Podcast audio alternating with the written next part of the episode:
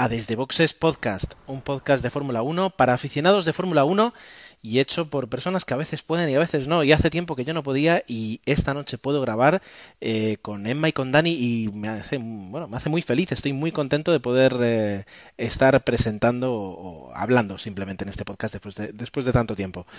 Ya lo he destripado, solo, solo somos tres hoy, pero suficientes para comentar un gran premio que yo creo que ha sido bastante interesante, aunque tal vez no haya estado en la media de lo que nos trae normalmente el Gran Premio de Bélgica. Eh, conmigo están Dani y Emma, a los cuales saludo ya. Muy buenas noches. Muy buenas noches Gerardo, muy buenas noches a todos. Pues sí, un poquito descafeinado para lo que esperábamos de,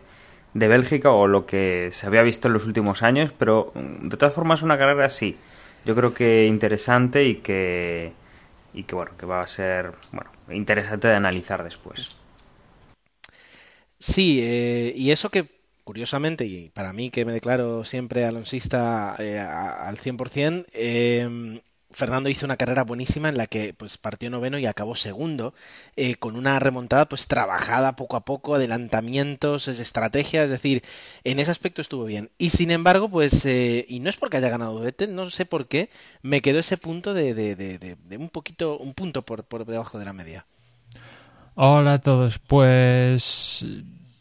lo que te pasó Gerardo es un poco pues que si esta carrera pasa es la segunda, la tercera del año, pues dices, Buah, la carrera de Alonso fue impresionante, sí Vettel ganó, pero Alonso remontó y de la, de la novena a la segunda y tal, pero ¿qué pasa?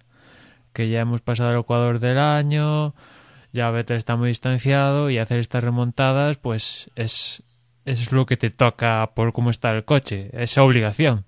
no es nada o sea, dentro de lo que cabe es la bomba, ¿no? De un noveno segundo, pero es lo que te toca. Y aún, aún deberías haber ganado la carrera y sacado puntos a Vettel.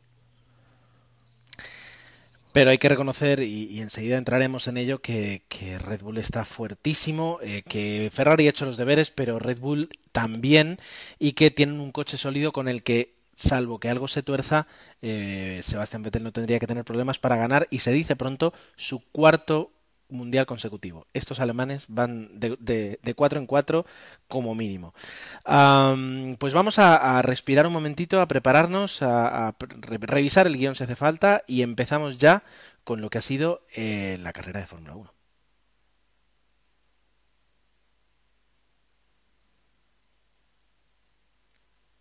Siempre lo digo y siempre lo repetiré que los,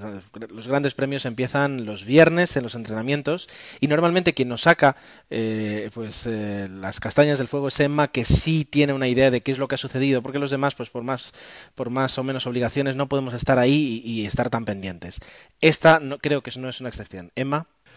pues en los viernes, Spa como suele habituar, a veces llueve, a veces no. En este caso, en la primera sesión le tocó lluvia y casi durante toda la sesión pues estuvo marcado por, por el agua en pista y ahí marcó el mejor tiempo Fernando Alonso, seguido de los dos Force India. Pero bueno, fue una sesión, pues eso, marcada por la lluvia y apenas sacar conclusiones. En la segunda sesión, ya con el pista seca, pues ahí ya se pudieron sacar conclusiones y la conclusión máxima es que Red Bull estaba en, a full equip porque Vettel logró el mejor tiempo, Weber segundo, ya una distancia gigantesca, pues ya venían Grosjean, Massa, Bernier, Reconen, Alonso, pero bueno, una media de ocho décimas para adelante, ¿no? Y aquí en esta sesión pues hubo un poco fantasma del pasado porque a Vettel se le pinchó una rueda, eh, Guido Van der Garde también tuvo un problema y tuvo un accidente en, cierta manera igual relacionado con, con tema de neumáticos, a Fernando Alonso también tuvo un pinchazo con el neumático. Y bueno, no fue los casos tan dramáticos, entre comillas, de Silverstone, con que directamente la rueda explotaba, sino más bien un caso similar a lo que pasó en, en España, Bahrein, donde el neumático se pinchaba y pero digamos que había cierta estabilidad porque la banda de rodadura seguía, etcétera. Y bueno,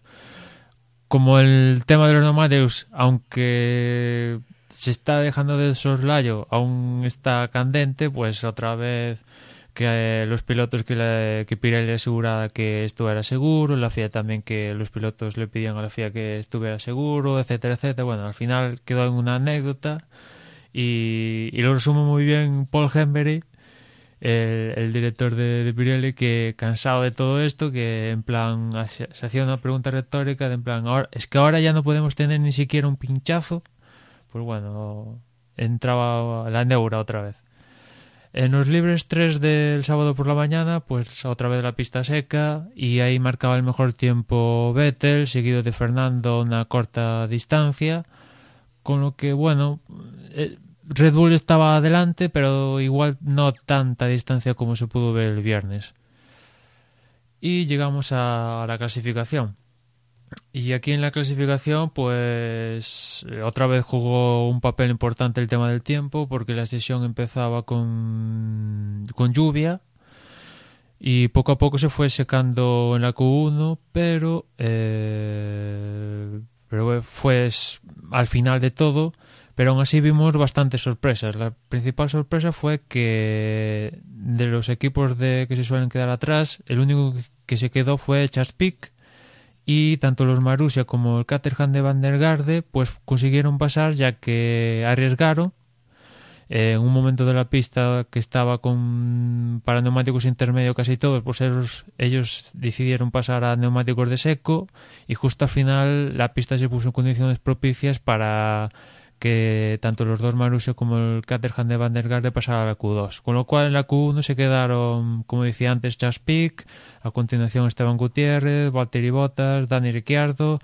Eric Bernier y les acompañó Pastor Maldonado. Una lástima, pues los dos Toro Rosso que Ricciardo sobre todo en las últimas carreras acostumbraba incluso a pasar a la Q3. En esta Q2 con la pista ya seca, digamos,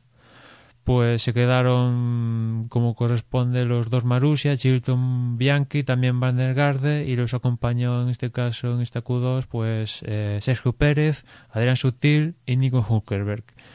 En la Q3 pues empezó otra vez a llover y pero como bueno empezó a llover en cierto momento eh, eh, al inicio de la sesión estaba seco pero había pronóstico de lluvia, con lo cual empezaron a salir todos de repente porque había que intentar marcar el mejor tiempo cuanto antes, pues eso, que la pista esté lo más seca posible. Pero bueno, a lo que salieron casi todos los pilotos, salvo Paul Di Resta, enseguida empezó a una nube en una parte del circuito de Spa, pues empezó a, pues a llover bastante fuerte y ya imposible intentar marcar una vuelta con esos neumáticos y tuvieron que entrar a boxes. No tuvo que hacer esto Paul Di Resta porque se esperó y él sí que salió con neumáticos eh, intermedios y sí que empezó a marcar una vuelta rápida y se situó en un momento de, la sesión con neumáticos intermedios con en pole y la verdad es que pintaba bien, pero ¿qué pasa? Que esa nube pasajera de que en un momento dado ayudó a Paul Di Resta, pues se fue y la pista rápidamente en Spa, la verdad es que el drenaje funciona muy bien eh, la pista mejoró bastante y eso permitió a los otros algunos pilotos adelantar a Paul Di Resta. Fernando Alonso en un momento dado pues iba en el tren para marcar vueltas, no, pues iba detrás de Vettel, Hamilton, pues un, tuvo un trompo en la, en la penúltima vuelta rápida que tuvo él, perdió esa vuelta, pero la fortuna estuvo con él porque al menos pudo marcar una vuelta, a última vuelta antes de acabar el tiempo y encima con condiciones mejores de, de, de, la pista. Pero hubo pilotos que aún tuvieron más suerte, que en este caso fueron eh, Rosberg, Weber, Vettel y Hamilton, porque aún pudieron rodar una vuelta más que Fernando y con la pista aún mejor que, estaba antes, con lo cual, pues, eh, en definitivas cuentas, décimo fue Felipe Massa, noveno Fernando Alonso, octavo Kimi Raikkonen, séptimo Roman Grosjean, o sexto Jason Button, quinto Paul Di Resta, cuarto Nico Hulkerberg, tercero Mark Webber, segundo Sebastian Vettel y primero Lewis Hamilton, otra pole más para Mercedes y creo que es la cuarta consecutiva para, para Hamilton. Un gran premio que a priori parecía ser que no iba a ser propicio para la pole de Mercedes, pero otra pole para el equipo alemán y para Hamilton. Desde luego, eh, luego el equipo Ross Brown decían que para nada se esperaban haber obtenido la pole, como tú dices, no era, no era un, circuito propicio para, para, el coche, pero eh, la, la, Q3 fue eh, pues eh, muy espectacular porque mm, se iban quitando los tiempos y precisamente por, lo que decías, porque la, pista se secó en el momento en el que dejó de llover y a partir del mismo momento los tiempos empezaron a comenzar a, mejorar de una forma eh, progresiva pero muy rápida y, los que tuvieron una vuelta más ya se sabía que iban a estar delante y los que no la tuvieron como por ejemplo Fernando se quedaron totalmente totalmente atrás. Ah, bastante, bastante espectacular fue la, la, la Q3. Em, con todo eso nos plantamos en el domingo, eh, comienza la carrera. Ah, con una pista nublada, eh, pero que en ningún momento llega, llega a llover, es decir, no, no, no llegamos a tener un caso de neumático de lluvia ni muchísimo menos. La, la carrera se va a desarrollar totalmente en seco, eh, lo cual pues le da una, una, cierta estabilidad y lo que decían, es decir, un, un, Gran Premio de Bélgica más tranquilo de lo que nos tiene habituado. Y, y perdona que te acuerde Gerardo, y gracias a que la carrera fue en seco, eso no nos permitió ver cómo, cuál sería el efecto de los, de los famosos surcos que la organización de, de Bélgica decidió poner desde la posición 1 hasta la 12 para mejorar el drenaje y pues eso, que no llovió y no nos permitió ver eh, qué tanto se beneficiarían los 12 primeros con respecto a los últimos, pero bueno, eh, lo comentaba en un momento pero de la Rosa que en la noche del día anterior fue a correr y estaba lloviendo y justo pasó por esa zona y en las zonas posteriores había casi charcos y en las zonas delanteras pues casi perfecto, ¿no? Y lástima que no nos pudo ver. A ver qué pasa el próximo año si esos surcos aumentan hasta la última posición o se mantienen en la duodécima. También decían que en, que en salida en seco, pues serían los coches los que estaban atrás los que se iban a beneficiar eh, con respecto a los surcos. La verdad es que mm, un poquito, pues eh, teníamos la polémica del fin de semana. La verdad es que la, la salida fue bastante bueno, desde luego muy limpia, pero un poco, bueno, bastante espectacular para algunos coches, como por ejemplo Fernando, que, que en, solo la salida consiguió adelantar cuatro posiciones. Uh, y la vivimos todos, pues eso, sabiendo que, que podíamos ver una, una, una, montonera, pero en ningún caso no hubo prácticamente que decir eh, nada, porque los coches salieron sin ningún problema. Yo me estoy expresando fatal, así que le voy a dejar a Dani, que es el que sabe de crónica de carrera, para que nos cuente qué es lo que ocurrió. Bueno, pues como, como comentabas, eh, con la climatología a favor, sin, sin nubes eh, que dejas en lluvia y con la pista seca, aunque bueno, eh, en las condiciones de, de Europa estas épocas del año sin, sin sol y, digamos que un fin de semana un poco lluvioso, pues tenemos una temperatura relativamente baja y que bueno, tendríamos que ver un poco cómo, cómo degradaban los neumáticos con eso. Y la verdad es que nos presentábamos pues en una salida que sin, sin los problemas de la lluvia, eh, el problema principal era esa primera, esa primera curva que se da y luego el ver un poco pues cómo van pasando todos los coches eh, y que no haya ninguna montonera como ya pasó el año pasado con Roman Grosjean, con, con Hamilton y con Fernando Alonso. La salida, como bien dijo Gerardo, bastante, bastante reñida. Teníamos pues eh, quien perdía posición era Mark Webber, la verdad es que es un especialista en no hacer bien las salidas, quien fue un poco una sorpresa porque había hecho un gran fin de semana y, casi tuvo ahí la pole en las manos, lo que pasa es que se le escapó, fue Paul Di Resta que se quedaba pues eh, no parado pero, pero casi, sí que era bastante llamativo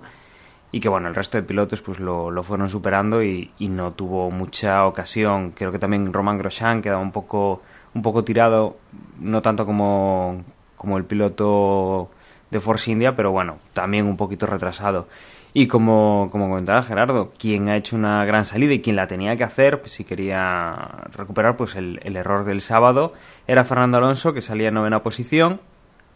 y que, bueno, pues en, la primera curva ya estaba en quinta posición, en, sexta posición, depende un poco cómo, cómo viéramos el, las posiciones y, bueno, pues ahí empezaron a tirar. Quien más fuerte tiró eh, fue Sebastián Vettel, que nada más pues empezar a, a subir o rush y de llegar a la recta a la recta larga del circuito pues ya había adelantado a, Hamilton, que perdía pues esa primera posición que le daba la pole. Y Fernando Alonso pues también intentaba adelantar en, un rush ya en la subida y conseguía pasar a, a Mark Webber casi sin ningún problema. La verdad es que no hubo, no hubo ninguna maniobra extraña en esa, esa zona que igual se estrecha un poquito y que además hace curva, con lo cual, bueno, pues el, piloto asturiano eh, pasó casi sin, sin ningún problema. En las primeras vueltas, pues eso, vimos un poco quiénes eh, querían llevarse esta carrera, que principalmente era Sebastián Vettel, que estaba imponiendo un muy buen ritmo, y quienes pues estaban en, eh, un poco en la tesitura, en la capacidad de poder seguir al, al piloto alemán, y como digo, pues durante las primeras posiciones quien más méritos hizo pues para estar a la posición en la que en la que acabó pues era Fernando Alonso que fue adelantando poco a poco sus rivales eh, adelantó a Jenson Button primero a Nico Rosberg que también había hecho una, una buena salida después y que pues eh, ya había escalado hasta la tercera posición durante digamos el primer stick de, de carrera no pasaron muchas vueltas antes de que empezaran a entrar en, en boxes. Y Hamilton, bueno, pues eh, era adelantado por Fernando, nada más salir. Bueno, un poquito, pues eh, el ritmo que llevaba el asturiano marcaba, pues ese error que, tuvo Hamilton en la primera frenada, o sea, la primera curva. Que bueno, pues eh, se pasaba un pelín y Fernando, pues aprovechaba para, para adelantar. Eh, quien ya veíamos que no tenía tanta suerte como Fernando saliendo desde atrás era Kimi Raikkonen, que a pesar de bueno haber salido bien eh, desde esa octava posición, empezaba a dar muestras de eh, tener ciertos problemas eh, con los frenos. Se veía que salía pues una pequeña nube negra posiblemente de desgaste ferodo o de bueno de ferodo no que, que son cerámicos los, los, discos de los de Fórmula 1 pero bueno toda esa esa fibra esa esos residuos de, de los discos pues se veía claramente que, Kimi Räikkönen estaba teniendo algún tipo de problema eh, quien seguía manteniendo pues una, una velocidad muy buena era Sebastián Vettel que seguía abriendo abriendo hueco y en ese hueco, bueno, pues entre, el, entre Vettel y, y, Hamilton, que iba de tercera posición, se metía Fernando, también intentando buscar su, su espacio, pues para no tener problemas. Parecía, eh, en este momento de carrera, que,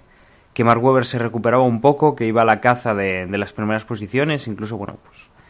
yo en algún momento pues pensé que, Fernando Alonso pues tendría el problema que tenía siempre, que, bueno, Mark Webber vendría como una bala y terminaría cediendo la posición al, piloto australiano, pero bueno, pues Fernando Alonso ha, se ha ido manteniendo y, y, lo que veíamos era un poco pues de lucha por detrás. Eh, Adrián Sutil con Felipe Massa, Kimi Raikkonen que adelantaba a, Sergio Pérez. Eh, bueno, la verdad es que ha sido bastante disputada la carrera por detrás. Eh, ya a mitad de carrera, más o menos, o pasada la mitad de carrera, teníamos pues el problema de, Kimi Raikkonen, veíamos que se iba grabando y que se juntaba con, con Felipe Massa y que, bueno, pues Felipe Massa intentaba atacar y después de un par de vueltas que, le enseñaba el morro a, Kimi Raikkonen, pues Kimi Raikkonen se pasa un poco la frenada o se sale un poco de la, de la trazada en la parada del autobús, casi ya llegando a la línea de meta, puesto que no, no tenía frenos y no podía no podía continuar de esa manera. Entonces bueno se retiraba Kimi Raikkonen dejando pues el récord de carreras terminadas que bueno lamentablemente pues la en esta en esta carrera no ha tenido tanta suerte como, como en tantas anteriores eh, a partir de ahí bueno eh, Mercedes perdían algo de ritmo eh, Jenson Button y Mark Webber pues le recuperaban bastante tiempo estaban ahí intentando recuperar posiciones. Y algo que también faltó en Bélgica, aparte de la lluvia y la montonera en las primeras curvas, pues también fue que hubiera un safety car que estuvo a punto de ocurrir cuando Pastor Maldonado y Paul Di Resta, en una maniobra un poco extraña de, de Maldonado, pues eh, chocaban justo antes de la línea de meta, aunque bueno, eh, Maldonado podía continuar hasta boxes y Paul Di Resta pues eh, tenía que abandonar después de un fin de semana pues que en eso, los libres lo había hecho bastante bien, en clasificación estuvo a punto de llevarse el gato al agua con la pole y que en carrera pues la salida fue bastante triste para, para la posición que tenía. Y bueno, con esto cerraba la verdad un fin de semana bastante bastante aciago. los Ferrari veíamos, bueno, como, como iban circulando muy bien, Felipe Massa estaba haciendo buenos tiempos. Eh, Fernando Alonso pues se mantenía en esa segunda posición, siendo el único pues que, le mantenía la, la, distancia más o menos a Sebastián Vettel. Y bueno, eso nos daba también un poco las indicaciones de, que el coche funcionaba, aunque no funcionase muy bien en, la clasificación y la estrategia no, no hubiese salido como ellos esperaban. La carrera, bueno, el final, pues eh,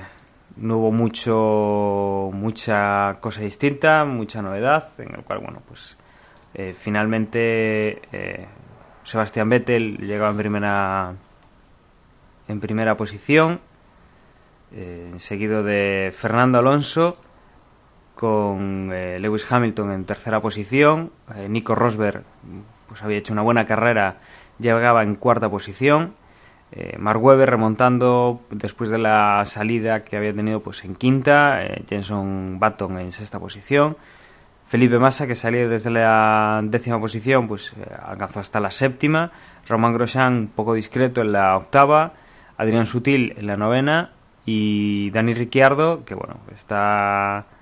estaba en la décima posición con el Toro Rosso completando el, podio de la carrera. Debo admitir que ahora mientras hacías la crónica de carrera pues me salían varios comentarios a hacer eh, de todo lo sucedido, ¿no? Y, más empezando por delante, por detrás que por delante en algunos aspectos, como por ejemplo el, fallido, el fallido intento de, de, Kimi Raikkonen de poder empujar hacia adelante, eh, frenado, claro, no sabremos hasta qué punto por, por el problema con, con, los frenos o que simplemente el, el Lotus pues no rindió lo que se esperaba, no lo sé, no sé hasta qué punto y pensaría que a lo mejor se quedó atrás, pero es que quien también estuvo durante toda la carrera y que no pudo avanzar, eh, lo que sí pudo avanzar, por ejemplo, Fernando, fue Felipe Massa. Y, ahí siempre entramos en la eterna discusión de, si fue el coche o el piloto o simplemente la suerte y las circunstancias y a quién le tocó delante y a quién no el que impidió que, Felipe adelantara. Pero sí son los dos nombres que, a priori, además Lobato en la televisión decían, ah, aquí está Reconen, que no podemos dejar de ver porque seguro que va a estar luchando por el podio pues no, pues se quedó por ahí atrás, es decir, en ese aspecto. Eh, tengo, tengo esas dudas, tengo la duda del desarrollo de Mercedes, de ahora mismo del rendimiento de Mercedes, de, hasta qué punto, eh, pues por ejemplo decían que Hamilton había montado una, séptima muy larga y que eso le perjudicó, efectivamente consiguió ser tercero y, la verdad es que el, Mercedes no fue mal del todo, ni muchísimo menos, pero no fue ese coche que nos había mostrado en las últimas carreras, eh, de, que, capaz de, controlar su desgaste con los neumáticos a, la vez que, que corriendo mucho literalmente. No lo sé, eh, me quedo así un poco... Lo que tengo seguro es que Fernando hizo todo lo posible, porque desde luego más no se podía hacer, y que Vettel, pues eh, yo creo que, nos hace las carreras aburridas, de acuerdo, estamos cansados de que gane, pues algunos sí, algunos no, evidentemente, pero lo que no podemos negar en ningún momento es que es que eh, hacer lo que hace Sebastián Vettel tampoco es sencillo, ¿eh? tampoco es sencillo. Hombre, para juzgar el, rendimiento de cada monoplaza, como alguno ha dicho del Pado que ha dicho, pues habrá que esperar a Singapur porque tanto Guasque como Monza son circuitos que se diseñan alerones específicos para cada circuito, tienen sus circunstancias. Y ahí quizás, pues, eh, Ferrari también tiene que juzgar si el progreso ha sido eh, por las condiciones de la pista, si ha sido por las piedras introducidas, si ha sido el propio Fernando y estas cosas para ver si realmente avanzan a, lo que quieren avanzar. Pero también ellos dicen que Singapur será la, el, circuito clave, es un circuito con carga aerodinámica, y ahí el coche con aparte carga aerodinámica pues con curvas lentas con que, es necesaria tracción y ahí el Ferrari es donde tiene que mejorar eh, no obstante pues ha como tú dices ha conseguido un segundo puesto saliendo noveno Y como decíamos en la introducción del podcast, pues si fuera la primera carrera del año la del segundo, pues oye, genial, ¿no? Pero se da la circunstancia que ya ha pasado, han pasado la mitad del año, Vettel va por delante, antes de Bélgica creo que eran 38 puntos si no voy mal, tras pasar Bélgica son 46, eh, ha aumentado la distancia 8 puntos y como digo, son 46, ¿qué quiere decir eso? En redondeando 50 puntos, digamos, ¿no? Eso ya son dos carreras que más o menos Vettel puede fallar, ¿no? Y ya, y ya van quedando menos, con lo cual, antes de empezar el podcast estábamos hablando Dani y yo, ¿cuándo Vettel se puede proclamar campeón del mundo? Y yo decía más o menos, pues en torno a Abu Dhabi, una cosa así, pues puede ser factible que Vettel consiga su cuarto título, porque es un poco ser repetitivo, pero es que Red Bull sigue ahí, es posible que Ferrari mejore, pero los otros también mejoran. En, lo bueno de esta ocasión es que después de Red Bull justamente fue Fernando y no se metió un Vettel, perdón, no se metió un Hamilton, no se metió un Kimi, que en esta ocasión pues le salió rana y se rompió la racha de 27 carreras consecutivas puntuando, no se le metió un Grosjean que dependiendo pues igual le puede fastidiar un segmento de la carrera y perjudicar toda la carrera no se le metió, yo qué sé, eh, dentro de lo que cabe, pues Fernando aparte hizo cosas bastante importantes. Adelantó, pues como decía Dani en la crónica, a Weber en la salida, a Rosberg, a Baton, a Hamilton y para mí algo de lo que me quedaría en el Gran Premio fue la defensa que hizo Alonso de Hamilton, Hamilton teniendo este DRS y Fernando supo le supo aguantar la posición en, al final de la recta de, de Kemmel. Para mí fue uno de los puntos de las de los highlights de, de, este Gran Premio de Bélgica, esa defensa de, de Fernando con Hamilton abriendo DRS eh, en Bélgica. Y pues casi quisiera una masterclass de cómo, eh, pues eso, cómo aguantar a un piloto y, y, más Hamilton y encima teniendo DRS, ¿no? Y después, por más por la parte de atrás, pues eh, Weber, que, que digamos que a Marco no le ha gustado la actuación de, de Weber, que Marco ha dicho que es un poco pasivo, que no, no, no, no, se fue a por Rosberg, no lo intentó y no sabe por qué no lo intentó. Bueno, yo creo que Weber ya está un poco hasta las narices y bueno, a su rollo, digamos, ¿no? Y después eh, McLaren que parece que avanza poquito a poquito, muy lentamente, un que quedó bate un sexto, ¿no? Sexto. Sí, eh, sí, sexto, fue sexto, que es un puesto para lo que es McLaren este año, pues digamos, bueno. Y, como digo, poquito a poquito, pues van por delante. Ya han superado a Force India por poco en, en, el Mundial de Constructores, que es un poco lo que tiene más al alcance, porque, pues eso, teniendo a Vettel, a Alonso, a Hamilton, a Rosberg, a Weber, a Raikkonen, incluso a Grosjean, que han conseguido podiums este año y, y los pueden seguir con, consiguiendo lo que queda de año, conseguir un podium para McLaren es, no diría imposible, pero tremendamente difícil y ahí lo único que tiene factible es quedar por delante de Force que tampoco están son mancos porque pues eso Paul Di Resta tuvo ahí el accidente con Maldonado que en cierta medida también igual pudo ser provocado por su compañero de equipo Adrian Sutil bueno aún están ahí en la terna. Y con respecto al problema que bueno problema la sanción que tuvo Sergio Pérez eh, a Sergio Pérez le cayó un, un drive-thru porque no le dio el espacio suficiente a... Ahora no recuerdo qué piloto era, pero le cayó un drive-thru por algo que... Mm, puede ser Esteban Gutiérrez. Eh, le cayó un drive-thru por algo similar que yo creo que no sé, no sé si os acordáis de Bahrein, en la lucha Pérez-Baton y después eh, fue, no sé si fue, creo que fue Pérez y Alonso también, algo similar que en ni se investigó y sin embargo aquí eh, se sancionó. Yo estoy de acuerdo con la sanción, pero es lo que lo comentamos siempre, que un, a veces es sanción y a veces no. Y en este caso a Pérez le tocó sanción. Pero bueno, es, lo que estabas, es lo que estabas comentando tú, Emma. Eh, ya no solo en esta, en esta, en esta carrera o en este mundial, en, mundiales anteriores hemos visto muchas maniobras parecidas.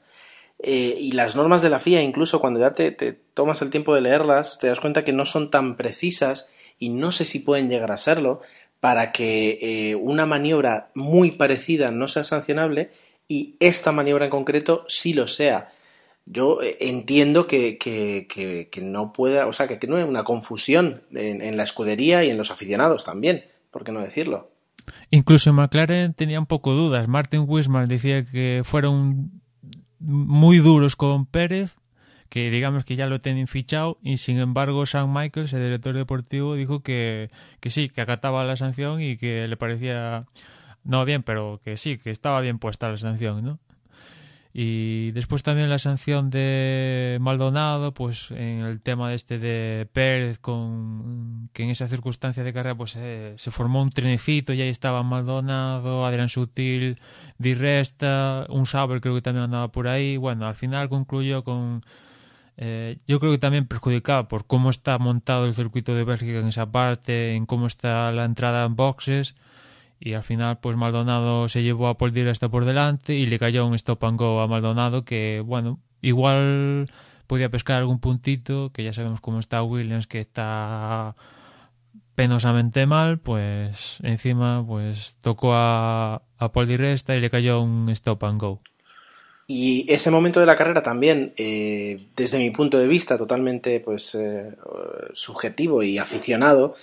ah, se producen muchas acciones en muy poco tiempo. Eh, sutil provoca pues que, Maldonado no entre en, esa curva pues tal, tal y como él quiere y a partir de ahí todo, todo se sucede pero aunque puedo entender que sí, que efectivamente Pastor causa, causa la colisión con, con Paul Di Resta y lo echa, no veo una negligencia, una mala conducción, sino simplemente pues eh, un, ¿cómo se diría en, fútbol? Una carga legal, es decir, algo que ha sucedido,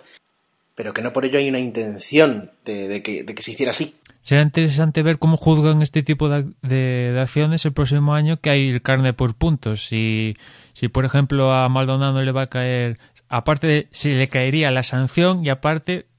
puntos también, o solo los puntos. Y aunque no sea ahora el momento pues para, para ponernos a hablar de lo que va a suceder el año que viene, eh, yo ya temo que, que, las escuderías empiezan a recopilar vídeos y maniobras y maniobras y decisiones tomadas o no tomadas por los jueces eh, para el año que viene cuando empiecen a restar puntos y pongan en peligro pues el que un piloto pueda estar en una carrera, saquen de meroteca y digan no sancionasteis aquí, no deberíais hacerlo aquí si la FIA no cambia el reglamento, me da la sensación que tarde o temprano será una situación que veremos. Sí, sí, ahí jaleo seguro que va a haber, vamos, eso sin, ninguna, sin lugar a dudas. Y después, con lo que es respecto a la situación del campeonato, pues lo que venimos hablando, ¿no? O sea, Vettel lo tiene bastante claro. Su quinta victoria del año, que como yo suelo decir, eh, alguien que, un piloto que logra cinco victorias en una temporada de Fórmula 1 es muy difícil que no sea campeón del mundo. Y Vettel ya las tiene ahí. Aparte, sigue sin bajarse de ni de la primera ni de la segunda fila de parrilla en clasificación. Y como sabemos todo, es un poco el. sigue siendo el punto flaco de Ferrari. Eh, en especial pues de, Fernando, porque incluso Felipe Massa ha conseguido una primera línea. Y claro, Vettel logrando mínimo una primera línea, saliendo todos eh, todas las carreras desde la primera línea y teniendo el coche que tiene, porque pongamos que que en Bélgica digamos que le costaba igual le cuesta adelantar a Hamilton y se queda segundo. Pues oye pues queda segundo y probablemente eh, Fernando quedaría tercero y aún así conseguiría sacarle unos puntitos a Alonso sabes por unas cosas por otras, Vettel sigue saliendo por delante de Ferrari y es y yo sigo, no sé si estarás conmigo, el punto flaco de Ferrari, en especial de, Fernando, porque como ya digo, más allá en la primera línea, que siguen saliendo retrasado de más. Y ya no es que pida poles, al menos salir en la segunda línea, que yo creo que para Ferrari eso debería ser el pan de cada día, salir al menos en la segunda fila, ya no solo con un piloto, incluso con los dos pilotos, porque Ferrari tiene que conseguir el, mundial de pilotos y el de constructores, y así pues ni uno ni, ni el otro. Y aprovechando lo que dices, pues un pequeño, un pequeño comentario, ¿no? A raíz de, la, clasificación, cuando comienza la Q3, Lobato, bueno, justo en el momento en que enfocan a unos, a unos, eh, a unos asistentes que ya estaban sacando el paraguas porque comenzaba a llover, en ese mismo momento cambia la cámara y, y Lobato dice, pues ya se está colocando Sebastián Vettel primero para salir. Sin embargo, eh, Fernando no sale eh, hasta, la séptima o la octava posición en esa cola para cuando se ponga el, semáforo en verde. Esa, esa, diferencia fue la que a la larga no les permite dar una tercera vuelta y no les permite clasificar mucho más adelante. Esa pequeña diferencia, esos segundos de haber tenido listo a Fernando para poder salir antes, para mí es lo que a la larga eh, marca toda la carrera durante todo el fin de semana. Sí, sí, sí. Aunque después Fernando eh, en un tuit dijo que, mm, que, que la gasolina que tenía en el coche era para dar solo dos vueltas, con lo cual no podría dar esa tercera vuelta máximo como dio, por ejemplo, Vettel. De acuerdo, perfecto pero ya es un tema de, de, de, no preparar toda esa estrategia, de consultar cómo va el tiempo, de, hacer una apuesta, de pensar que si llega a llover puede que sea necesario salir los primeros y que... De todas formas, es que... No, y, que, y que se tenga todo eso en cuenta. Esa, eh, ahora mismo el campeonato eh, está muy apretado y, y, las pequeñas decisiones como conseguir salir el primero en la Q3 o salir el noveno en la Q3 puede provocar, y fíjate, y será spa y se drenará muy bien el circuito y todo lo que queramos, pero provoca al final eh, esas diferencias tan abismales entre quedar primero o quedar, o quedar noveno en la clasificación. Y, esas poquitas neuronas de más son las que creo que, que, Ferrari ahora mismo no, no, aplica, hace mucho tiempo que no lo hace, y, y, Red Bull constantemente una y otra vez sí. Eso, eso es lo que a mí me da la sensación explicado de una forma un poquito amplia ¿no? y base, pero, pero, pero es la sensación que, me da a mí. De todas formas, yo creo que ahí, eh, aparte de lo que dice Emma de, del tema de la gasolina y tal, eh, también se ve un poco la, la igualdad entre casi todos, porque Red Bull va un poquito por delante, tiene ese punto y dice, bueno, pues eh, no hace falta que vayas con el coche tan descargado para poder marcar una buena vuelta, no hace falta que, aprietes tanto porque lo estás haciendo muy bien. Y Fernando se está encontrando, bueno, pues que tiene que buscar una forma de, de pasar por encima de, de Vettel, que va fabulosamente bien, que no comete errores, que no sufre errores, que no lo pilla ningún piloto loco por banda y que, bueno, pues eh, Fernando se salió en una de las vueltas de clasificación, seguro que le hizo perder bastante, bastante tiempo. Igual no lo suficiente como para no haber llegado a esa tercera vuelta, pero bueno, entre que va con menos gasolina para ver si consigue hacer una, una vuelta mejor que, que Vettel, para el ir forzado, pues eso igual tampoco, tampoco ayuda. O sea, tanta igualdad, sobre todo en clasificación, no se ve. Luego en carrera eh, ya cada coche, bueno, pues tiene su, su cojera y, ya es distinto. Pero en el caso de Ferrari yo creo que es, es el tema de que se están cayendo siempre hacia la parte de atrás en la clasificación o hacia la parte media de esa, de esa Q3 y, claro, eso les penaliza. Una buena salida de Fernando eh, ayer en segunda, tercera o cuarta posición no es lo mismo que, que si hubiera salido que saliendo noveno, ¿no? O sea, si pudiera hacer lo mismo o acercarse o disputar un poco esos pues yo qué sé, pues cuando, cuando Vettel pasaba a Hamilton, pues eh, pegarse y, e ir detrás de, Vettel o intentar pasar a Vettel, bueno, pues la verdad es que habría sido eh, pues algo que tendríamos que comparar entonces ahí los coches en carrera, pero claro, con ese handicap de que Vettel ya va, ya va primero cuando tú todavía vas eh, quinto, sexto, pues la verdad es que impone impone mucha necesidad pues de, ir arriesgando más y de, y de, tener que hacer las cosas de otra manera. De todas formas, en cuanto al equipo, sí, se toman unas decisiones que no sé si es que nosotros no las entendemos, que las analizamos eh, de una forma pues eh, viendo todo lo que ocurre cuando ya está ocurriendo, no, no antes de que ocurra,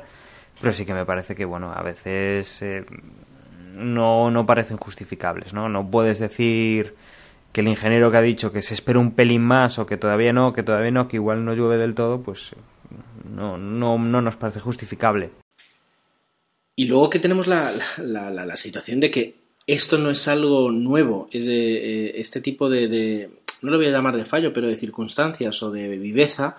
eh, lo llevamos viendo desde hace mucho tiempo. Eh, y, a mí me da la sensación a veces de que Ferrari son, son los buenos, eh, en Ferrari son los, los, chicos buenos, los que ponen la pasión, la profesionalidad, etcétera, etcétera, pero que Red Bull son los chicos pícaros, los chicos mm, malos, los chicos inteligentes, los que saquen, saben sacar el provecho a cada situación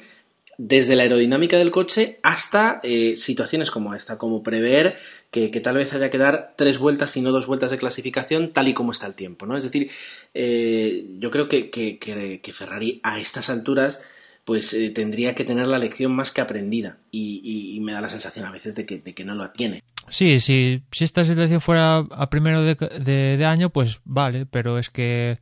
a Ferrari ya no le vale con tan siquiera una situación de estas, digamos, ir detrás de, Red Bull. Tiene que intentar dar el paso para ir por delante, aunque te equivoques. Aunque la pista parezca que está para secos, se usan como mojados y se vaya a pique. Es que se tienen que arriesgar, porque si no se arriesgan, van a ir detrás. Y es lo que tú dices, es que llevan yendo detrás desde hace mucho tiempo y, no consiguen dar ese, ese doble paso para colocarse eh, por delante. Como muchos llegan, llegan a igualar, que también, es decir, yo reconozco la dificultad y visto desde fuera, pues es muy sencillo, pero, pero eh, no es que Ferrari mm, ande despistada mientras que Red Bull pues eh, sí está encontrando las, las miguitas de pan por el camino de la evolución del coche, por decirlo de alguna forma divertida, sino que Red Bull está haciendo un trabajo que, que creo que todavía no sabemos valorar porque sobre todo teniendo en cuenta el pasado de la escudería, eh, cómo ha conseguido llegar hasta ese punto y, ya no solo Ferrari, Mercedes, McLaren y todas las demás no le llegan a la sombra para poder plantar cara al coche y al equipo completo que han, que han creado. Pero, pero, es lo que tú dices, es decir, dan todavía siempre, desde hace varios años, tengo la sensación de que eh, van un pasito por detrás. De todas formas, en la carrera en específico de Bélgica, Vettel en Bélgica estuvo por delante de, en cuanto a ritmo y aparte yo creo que en ningún momento fue a, a, todo lo que daba el coche. Aquí en Bélgica sí que estaba muy por delante de, de en este caso, Fernando. Pero mm, lo mismo, o parte de lo que vamos a decir es aplicable a otras situaciones de otros grandes premios donde Vettel no era superior en este, como aquí en Bélgica a Fernando y por eso, por salir detrás, incluso a, a Kimi Raikkonen le está pasando. ¿Cuántos segundos puestos tiene Kimi? Y esos segundos puestos en gran medida son pues, por salir séptimo, octavo, noveno. Si saliera más adelante, pues igual Kimi eh, tendría cuatro victorias o cinco consecutivas, ¿sabes? Que que tampoco es solo que le pasa a Ferrari, sino en cierta medida le pasa también a, a Kimi en especial con Lotus, ¿no? Pero a Red Bull no le pasa, ni a Mercedes. Porque, porque a veces eh, yo creo que vivimos mucho de, de, los tópicos, como el de la carrera se disputa el domingo, eh, mañana será cuando se repartan los puntos, de lo que hay ahora pues todo puede cambiar, etcétera, etcétera, pero llevamos ya varios años escuchando que, que sí, que Red Bull pues eh, eh, clasifica muy bien, que luego Ferrari pues eh, tiene un buen coche, o por ejemplo lo que decías de Kimi Lotus, ¿no? Es decir, es un coche que tal vez a una vuelta no sea el más rápido, pero sí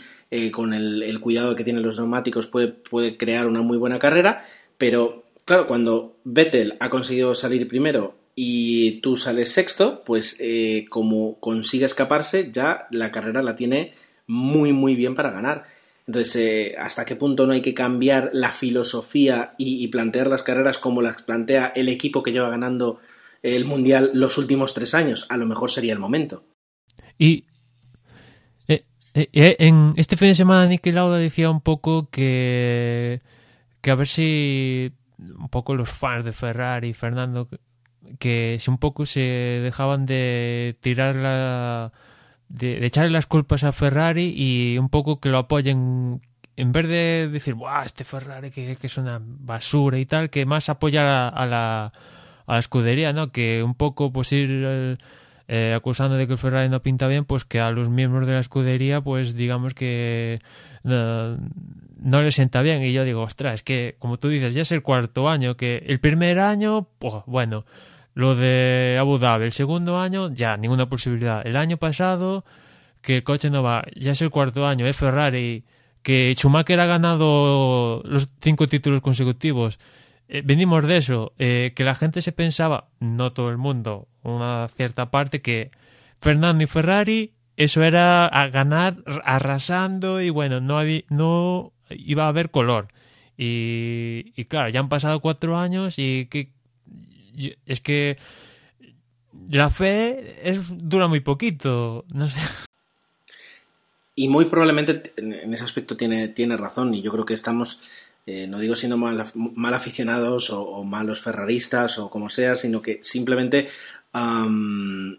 no estamos valorando que, para estar dos décimas o tres décimas detrás de Red Bull eh, se requiere un trabajo espectacular. Eh, por parte de Ferrari y el resto de, y el resto de, escuderías, porque el trabajo que hace Red Bull, como decía antes, está por encima de, lo visto en los últimos años o jamás en la Fórmula 1. Pero, pero Ferrari es Ferrari y, llevamos cuatro años. El primer año pues eh, pasó lo que pasó eh, con, la estrategia y con las paradas en Abu Dhabi. El segundo año pues eh, otra cosa. El tercer año hay que reconocer que, Fernando y Ferrari han estado en estos últimos cuatro años, si mi, si mi cabeza no se equivoca, pues, menos un año creo, peleando el Mundial hasta la última carrera. Es decir, eh, peleando con los puntos y el año pasado, por ejemplo, eso llegando con, con 40 puntos de ventaja hasta a estas alturas. No es eh, de repente una casualidad o, que de repente Ferrari ya no sabe hacer las cosas y el año pasado sí las sabía hacer. Ferrari demuestra que las sabe hacer muy bien y el resto de escuderías eh, con más altos y bajos. Es decir, Mercedes, por ejemplo, tiene ha tenido, ha tenido en los últimos dos, digamos, cuatro, bueno, desde que existe, ¿no? En los últimos cuatro años, pues un, rendimiento bastante desigual. Eh, McLaren, el año pasado, por ejemplo, supieron corregir la, situación desde el primer momento, pero este año yo creo que ya pueden dar el año por perdido y, no han conseguido tener un coche eh, que, pueda competir de tú a tú. y todo eso, ya digo, es decir, es, es trabajo y es muy buen trabajo pero de escuderías como por ejemplo Ferrari, teniendo un piloto como Fernando Alonso, sí que esperamos que en cuatro años eh, haya algún tipo de resultado eh, definitivo. Y no, no lo ha habido. Y la situación este año aún podía haber sido peor, porque hay que recordar que en Inglaterra eh, Vettel abandonó y yendo primero. O sea que es cierto que a principio de años a Fernando le pasó lo que pasó en Malasia, después en Bahrein pero ya metidos en, en faena de campeonato, ya ha pasado unas carreras, Vettel abandonó una carrera yendo primero. Y si ya gana esa carrera, lo hubiera quitado más puntos a, a Fernando y ya no estaríamos hablando de 46, sino ya pasado los 50. Y, es un poco lo mismo de temporadas pasadas. Eh, la excepción, yo creo que el mejor año de Ferrari, si miras con perspectiva, ha sido el primero. El primero con Fernando que llegó con, con Matchball a, a Abu Dhabi y con un coche competitivo, creo que en Abu Dhabi cualificó cuarto, quinto, una cosa así, y, en carrera iba bien hasta que pasó lo que pasó, que entró en boxes y tal, y después miras el resto de año y fue eh, el, siguiente año ya nada, no hubo opciones y ahí Vettel arrasó con completo y el único que, que se le intentó aproximar fue Baton. El siguiente, el año pasado, pues se dio la circunstancia de que Fernando acumuló una importante botín justo pues a, estas alturas del año pasado, ¿no? más o menos sobre Bélgica, llegó a acumular cuarenta y pico puntos sobre Vettel y va, mala suerte, mala suerte y que el coche pues tampoco tiraba demasiado. Tampoco tiraba demasiado, pues entre la mala suerte y el coche no tiraba, pues a, Brasil, a la épica, que Vettel casi que abandone, juntado eso y que Fernando consiga un segundo, un primero, y etcétera, que, al final casi se da y todo, pero en, el año pasado en Brasil Fernando tenía que, que quedar segundo primero y le costó. Llegó segundo, pero tenía que darse la circunstancia que Vettel, pues eso, casi que abandonara, al final, bueno, casi se da la circunstancia, pero pues eso, apelar a ciertos factores externos y no a lo que pasó en ese primer año de Ferrari, que era ir a la pista, quedabas, creo que quedar un podium era lo mínimo que tenía que hacer, una cosa así, para que sea matemáticamente y no depender de nadie. Y ahí fue la ocasión más manifiesta de que Fernando lograra el título. Y, los años posteriores, pues, e incluso el año pasado, eso, teniendo cuarenta y pico años, cuarenta y pico de puntos de ventaja, pues era una diferencia que decía lo que decía Fernando en Hungría o antes de Hungría, que si lograban cuatro, si logran cuatro o cinco victorias consecutivas, pues matemáticamente es posible, posibilísimo. Pero claro, ve, ¿quién ve a Ferrari ganando cuatro o cinco victorias? Si te preguntan, ¿ves a Vettel ganando cuatro o cinco victorias consecutivas? Yo sí, sí que lo veo. En cambio a, a Ferrari a Fernando, pues no, no lo veo. Y incluso si me dices, ¿ves a un Mercedes ganando tres, cuatro victorias? Pues casi que también te digo que también lo veo. En cambio, Ferrari a día de hoy, pues no. Y, esto se repite en cada podcast, casi acabamos con lo mismo. Venga, vamos, vamos a intentar ya, ya pasar, ¿no? Es decir, em, y, nosotros pasamos preguntándonos, ¿debería ya, eh, ¿deberían ya las escuderías pasar? Eh, porque ahora mismo, es decir, tenemos eh, Vettel liderando, Fernando segundo, Hamilton tercero, Raikkonen cuarto aparte de estos cuatro pilotos, el resto de escuderías deberían ya olvidarse esta temporada y evolucionar? Incluso Hamilton, que incluso Ross Brown ha dicho que no va comprometer el coche del próximo año por este año intentar luchar por el título y casi que dice que no, que no, que no, o sea que está entre Vettel y Alonso. Pues mira, mejor, es decir, quitando, eh, quitando Red Bull, que evidentemente pues van a, van a evolucionar hasta el fin de semana después en el que Ferrari diga que deja de evolucionar. Ferrari, teniendo en cuenta que los otros equipos ya pueden estar trabajando en el coche del 2014, ¿hasta qué punto con 46 puntos eh, deberían eh, continuar evolucionando este coche? Ah, teniendo en cuenta eso, que, prácticamente todo el trabajo que hagan esta temporada no les va a servir de cara a la siguiente temporada. O hasta qué punto decir, bueno, pues hasta aquí luchamos, eh, vamos a hacer lo que se pueda con el coche que tenemos y, planteamos ya con, muchas fuerzas un proyecto ganador para el año que viene. ¿Cuándo debería pararse ese, ese desarrollo? Hombre, yo ya con lo que tienen invertido, pues quemar las naves en Singapur y sin Singapur Vettel vuelve a quedar por delante de, Fernando, pues aunque queden seis carreras, oye, adiós muy buenas y vamos a pensar el próximo año que es otra historia totalmente diferente. Y, decirlo, incluso decirlo de cara al público, oye, pues mira, las cosas son así. Y, y aunque otra vez Dominicali, no sé si lo leíste Gerardo, eh, aquí en Belka dijo, el que no crea la remontada, pues no lo quiere en el equipo, pero es que vamos a pensar con un poco de, sentido, es que es muy difícil. Claro, y era, era, es justo lo que digo, es decir, eh, el tirar de la épica, el, esas frases de no, aquí somos un equipo y vamos a luchar hasta el final y todas las carreras. yo veo en Red Bull, por ejemplo, un espíritu mucho más práctico, mucho más pragmático de, lo que tienen que hacer y las evoluciones y esa épica de remontada y corazón y furia se quedan fuera y creo que es lo correcto. Es que incluso lo, lo, lo hablamos en el podcast que estuvimos solo Dani y yo antes del parón veraniego, es que incluso Red Bull se tiene que hacer el planteamiento de dejar lo que queda de año y ya pensar el próximo año, incluso Red Bull. Claro, porque esto es un cambio que eh, todas van a tener que hacer no sabemos realmente hasta qué punto va a ser radical, se parece que sí, tanto por mecánica como por aerodinámica, pero todas las escuderías tienen que ya poner, ponerse a trabajar de, cara a las evoluciones. La que más tarde empiece, aunque tenga muchos recursos, pues eh, se arriesga a, no poder corregir a tiempo si, si comete algún error, como, como le ha pasado a Ferrari en otros años. Entonces, eh, eh, imaginamos que, que, si otras escuderías quieren dar un paso adelante, y me refiero a las más medianas como Sauber, Force India o,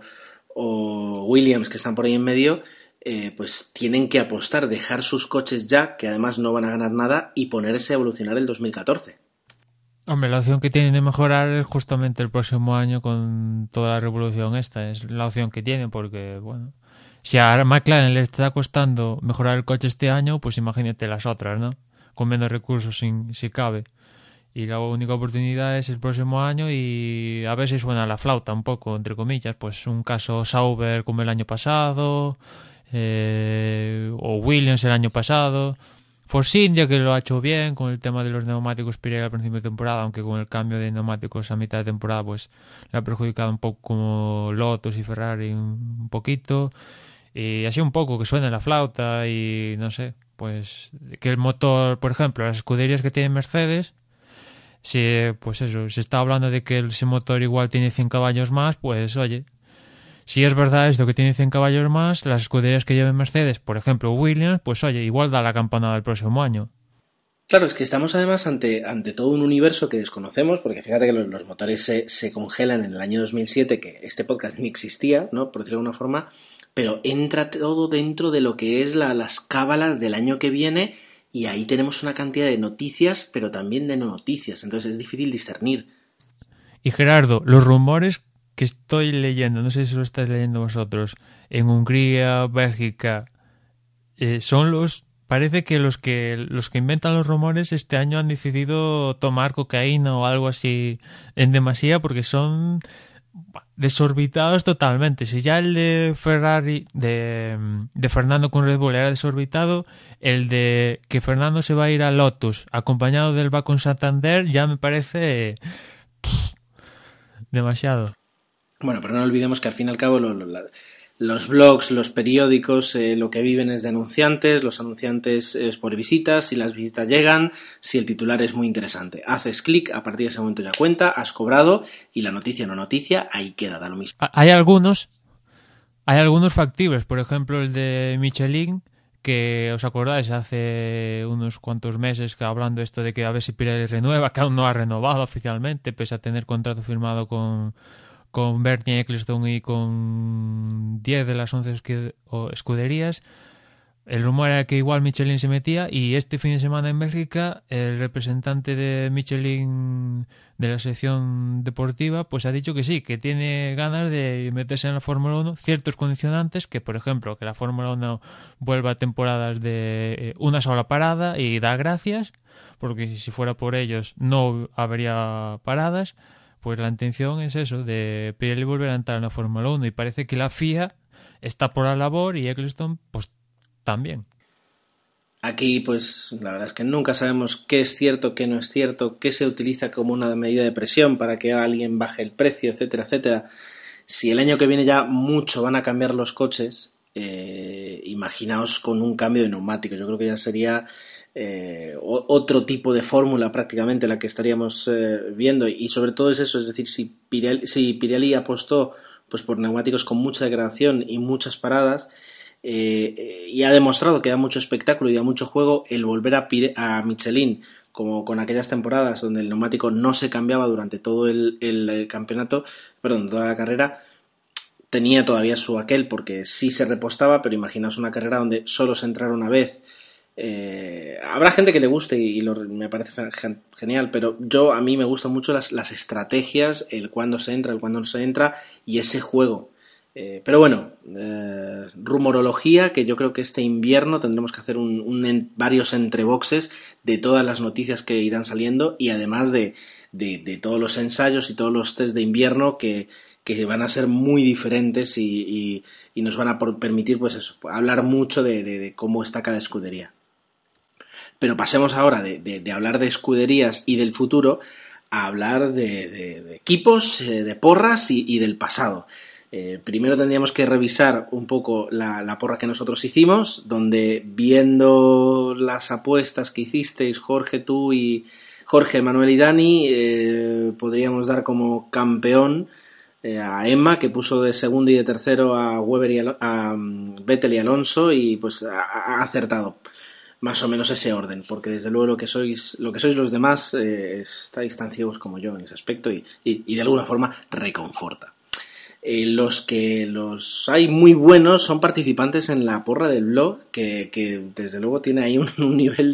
de, competición cada, cada, día más alto y, que Dani seguro que ya nos tiene preparada eh, la, la última clasificación de la porra. Pues sí, la porra del blog que esta semana ha estado apretada. En cuanto a lo que ha sido la carrera, tenemos que en primera posición yo con 201 puntos. La verdad es que de las carreras que más puntuaciones ha conseguido. En segunda posición, José 85-45 con 181 puntos. En tercera posición estoy yo con 179 puntos. Garrafa con 177. En cuarta empatado con la Usta eh, que va en quinta posición. Eh, Tore 171, Lauliza con 168, Lebrel 167, Paulo 164 eh, y Joni UNG con 160 puntos cerrando el, el, top 10 de lo que ha sido la carrera. En cuanto a clasificación, José 85-45 con 1516 puntos, en segunda posición Emanuel con 1440 puntos, Tercero, Tonio Biciclo con 1.422 puntos. MJ Tardós, cuarta posición, 1.419.